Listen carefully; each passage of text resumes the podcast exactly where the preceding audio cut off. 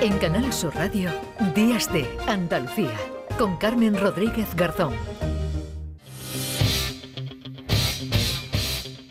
Cristina en la red.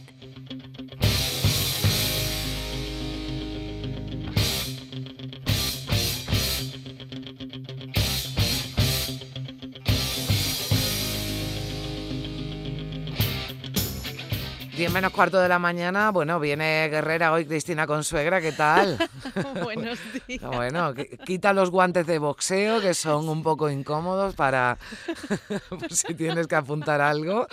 Bueno, no me esperaba yo este ojo de tigre, ¿verdad? Esta banda sonora de, Rocky, que la verdad es que viene, viene muy bien, ¿no? Para lo que vamos a hablar a continuación, eh, Cristina. Es muy curioso el, libro sobre el que vamos a hablar con Herminia Luque, la, bueno, la pensadora, la escritora, porque ella acaba de sacar un ensayo de la mano de cátedra en la línea de feminismos, ¿no? en su serie, que se llama Corre Atalanta, crítica feminista del deporte. Es muy interesante porque ella, eh, además tú que especialmente sabes de, este asunto y te interesa especialmente el deporte, em, ella hace una crítica o aborda todas estas desigualdades que, vienen hmm. de cómo hemos entendido el deporte a lo largo de la historia estrictamente vinculado a una masculinidad que al final lo que ha hecho es bueno pues depositar sobre las mujeres un montón de asimetrías. Claro, participación en el, en el deporte, ahora hablaremos de ella, participación en todos los ámbitos, ¿no? No solo en las disciplinas deportivas, o no solo hablamos de las deportistas, sino también, pues, por ejemplo, ¿no? de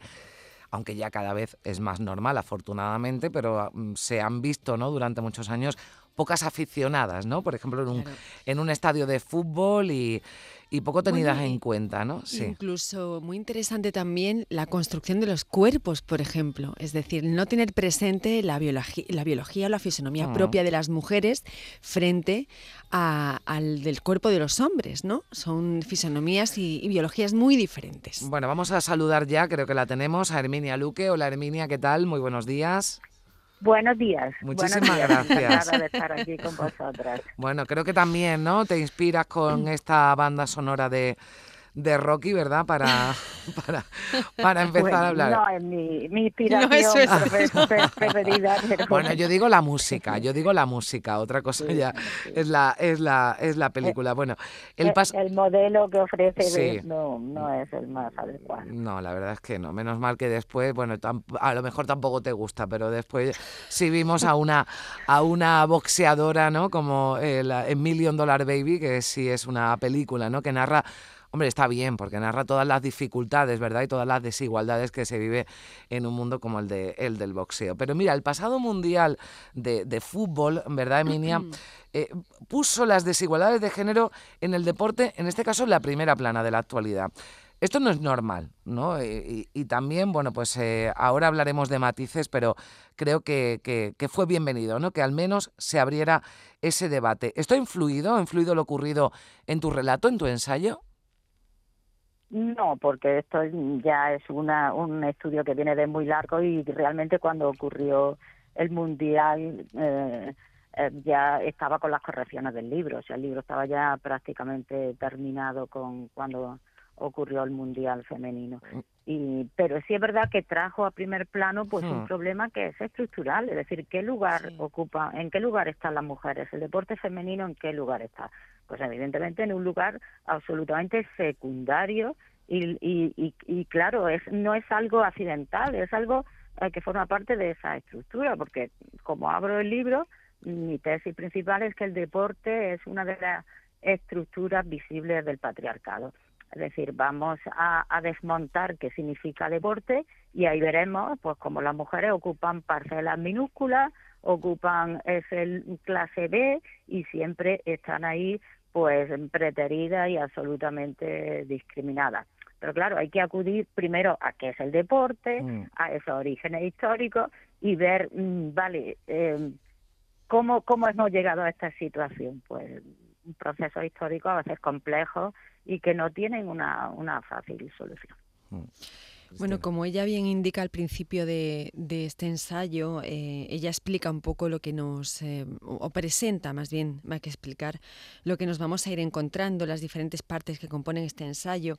Y, bueno, como bien indica Herminia Luque, dice, las funciones de la, de la teoría feminista es interpretar eh, críticamente las concepciones hegemónicas de una sociedad en la que se haya instalada la desigualdad entre géneros. En este ensayo trataré de mostrar los mecanismos de asignación de roles, de reforzamiento de la masculinización y la feminización normativas prescritas por el patriarcado que genera el deporte. Y yo te quería preguntar, Herminia, por esa eh, fuerte vinculación, eh, esas estructuras de poder que están vinculadas a la práctica deportiva o a la cultura del deporte, como se quiera decir, y que además han permanecido durante siglos eh, realmente, no sé si invisibilizadas o que no hemos querido o podido abordar, pero están realmente todavía por abordar todas, todas, todas esas estructuras de poder, ¿no?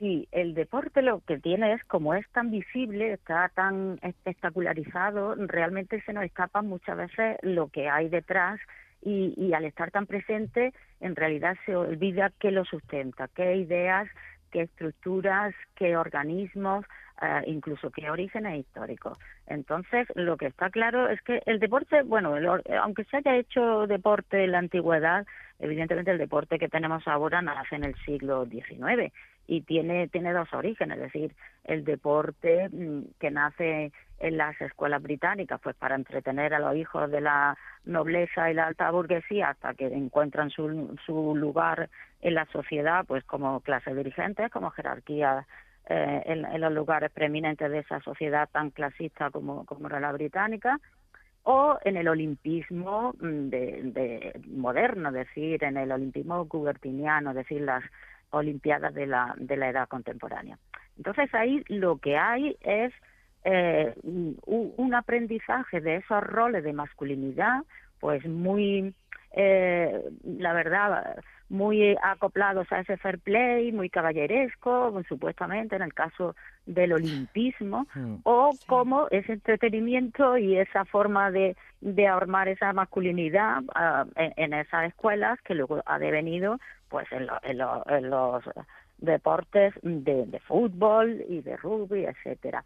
Pero yo quisiera hacer primero una distinción y, y que está también en primer lugar en, en la solapa y se aclara, es decir, que es el deporte, mm, es decir, yo critico el deporte y además total y absolutamente, pero haciendo una diferencia entre actividad física, ejercicio físico y deporte. Es decir, el deporte mm. es una construcción concreta de la actividad física, de los ejercicios físicos, pues que ha tenido un, desarrollo histórico determinado. Es decir, no quiere decir que yo esté en contra de la actividad física, porque sería absurdo, como los mm. seres humanos no, no somos seres bípedos, nos tenemos que mover y tenemos que conservar esta máquina corporal en las mejores condiciones posibles.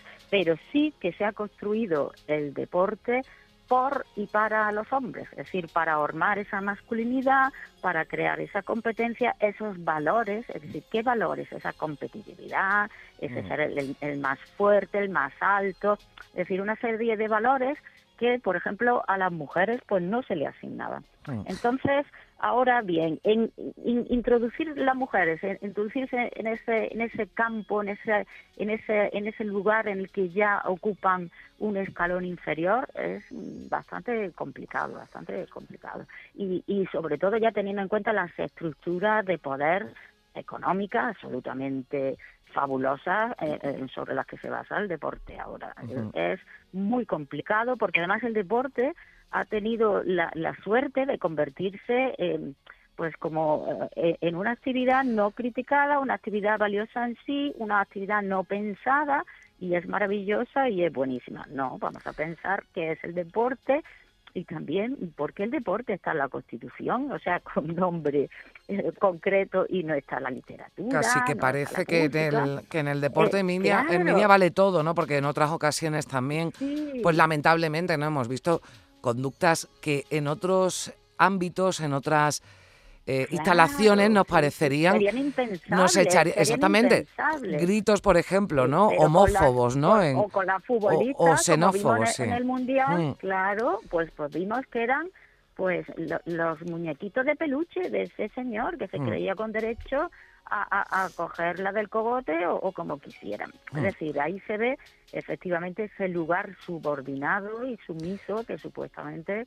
tienen que ocupar las mujeres que quieren hacer deporte y eso resulta a todo punto intolerable. A ver, Emilia, si, si no me equivoco, ¿no? Eres profesora, además eh, de secundaria, tratas con chicos, con chicas, adolescentes. ¿Ves esas desigualdades que no, denuncias reflejadas en los más jóvenes? Porque esto sí que sí que nos preocupa, ¿no? Sobre todo cuando hablamos de los colectivos más jóvenes, sí.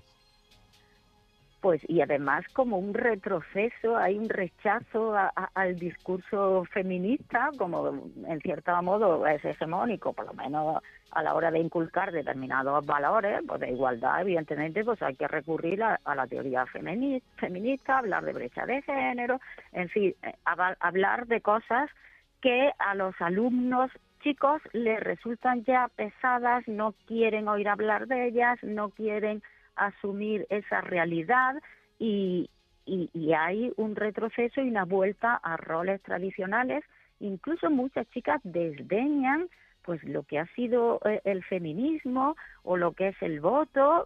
Es que yo me quedé de piedra el otro día, unas chicas de cuarto de la ESO preguntando, ¿y por qué es tan importante el voto? Pues a mí no me parece tan importante, pues yo voy a, yo no voy a votar y tal. Cuando estaba explicando la importancia del sufragismo, cómo se ha conseguido penosamente el voto a lo largo de la historia, además una historia muy reciente en el caso de España. Mm. Entonces sí es preocupante que esos roles sigan funcionando, que en los institutos los patios centrales estén ocupados por pistas deportivas, por ejemplo, y quien no quiere hacer deporte, sea chico, sea chica, pues tiene que ocupar los lugares marginales. Es decir, lo central está abonado al deporte, es para las pistas, dobles pistas, para, para prácticas de deporte, es decir, un grupo de, de selecto de chicos, se enfrenta entre ellos y el resto pues se pone donde, donde puede a comerse el bocadillo. A ver, Cristina. Eh, los espacios tienen un poder simbólico muy grande y aquí se pone de mm. manifiesto. Estábamos escuchando antes de fondo a Vangelis que ha entrado como sí, que, de fuego ha entrado. Sí, ha entrado fuerte, nos ha dado, yo he pegado un salto de aquí. Es que Vangelis o entra sí o no entra, no hay otra manera, ¿no? Pero Herminia, yo te... Sí, pero es que es que muy muy característico esa, esa ética del deporte, decir, vamos a ver, pero, pero ¿qué ética? Vamos a bueno, lo hemos hecho con toda la intención para reforzar esto que estamos hablando. en el deporte se trata de poner el obstáculo artificialmente y luego lo salvas. Vamos a ver, pues, es que no hay problema y no hay obstáculo en la vida cotidiana, no hay cosas a las que enfrentarse, no. Quiero subir estos uh, estos ocho miles en, en 14 días. No, quiero hacer esto, quiero correr esto es aprovechando que tenemos que repensar eso. Venga, nos quedan un par de minutitos. Esos, muy, muy rápido. Eh, aprovechando este, esos obstáculos de la vida cotidiana ¿no? que acaba de mencionar Herminia Luque. Em, otro de los asuntos que abordas en este ensayo es eh, bueno, la representación de los cuerpos. Eh, eh, decía al principio que en la fisonomía y la biología del cuerpo bueno, de los hombres y de las mujeres son distintas y que el deporte ha intentado y ha contribuido a, un canon eh, estético que tú además ya en, en, tu, otro ensayo, el imperativo estético, ya abordas, que es pues, precisamente ese imperativo, eh, esa imposición de un cuerpo que realmente es inalcanzable para las mujeres por la propia biología y fisonomía, fisonomía de las mujeres y que además el deporte ha contribuido ¿no? a reforzar ese, ese imperativo estético sí, sí, aunque parezca mentira, decir, aunque pueda parecer que las mujeres que hacen deporte deberían asimilarse a ese cuerpo normativo masculino, musculado y, en fin, eh, pues en este caso carente de adorno, etcétera. No, lo que se hace hincapié es en ese dimorfismo, es decir, las mujeres tienen que hacer deporte, pero tienen que estar bellas, tienen que utilizar